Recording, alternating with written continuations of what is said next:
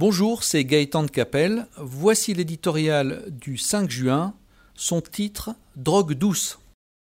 Le nom de Mario Draghi ne dit sans doute rien à une immense majorité d'Européens. C'est pourtant ce banquier italien, au regard impénétrable, qui les a sauvés de la ruine lorsqu'en 2012, la crise de l'euro menaçait d'engloutir l'économie de tout le continent.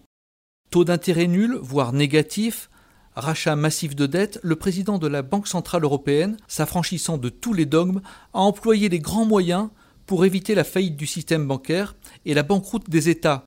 Sept ans plus tard, l'Europe ressuscitée peut dire merci à Super Mario. Les particuliers empruntent à bas prix pour se loger, les entreprises investissent à coût réduit et la dette n'étrangle plus les États. On ne peut rêver mieux. L'économie, hélas, est une science complexe où les contes de fées n'existent pas. Le mirage de l'argent gratuit, qui donne l'illusion de pouvoir dépenser sans compter, porte en germe de grands risques.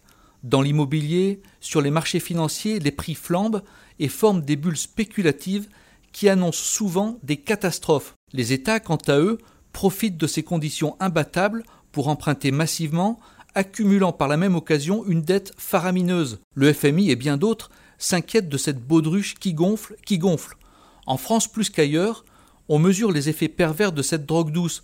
Profitant de l'allègement mécanique du coût de la dette, les gouvernements successifs se sont dispensés de tailler dans la dépense publique. La gigantesque planche à billets de Mario Draghi, indispensable pour secourir l'Europe au plus fort de la crise, se révèle désormais bien encombrante. Tôt ou tard viendra le jour de normaliser la situation en relevant progressivement les taux d'intérêt. L'effet boomerang sur les comptes publics promet alors d'être ravageur. La responsabilité de nos gouvernants devrait être de préparer sérieusement cette échéance, ce n'est pas l'impression qu'ils donnent.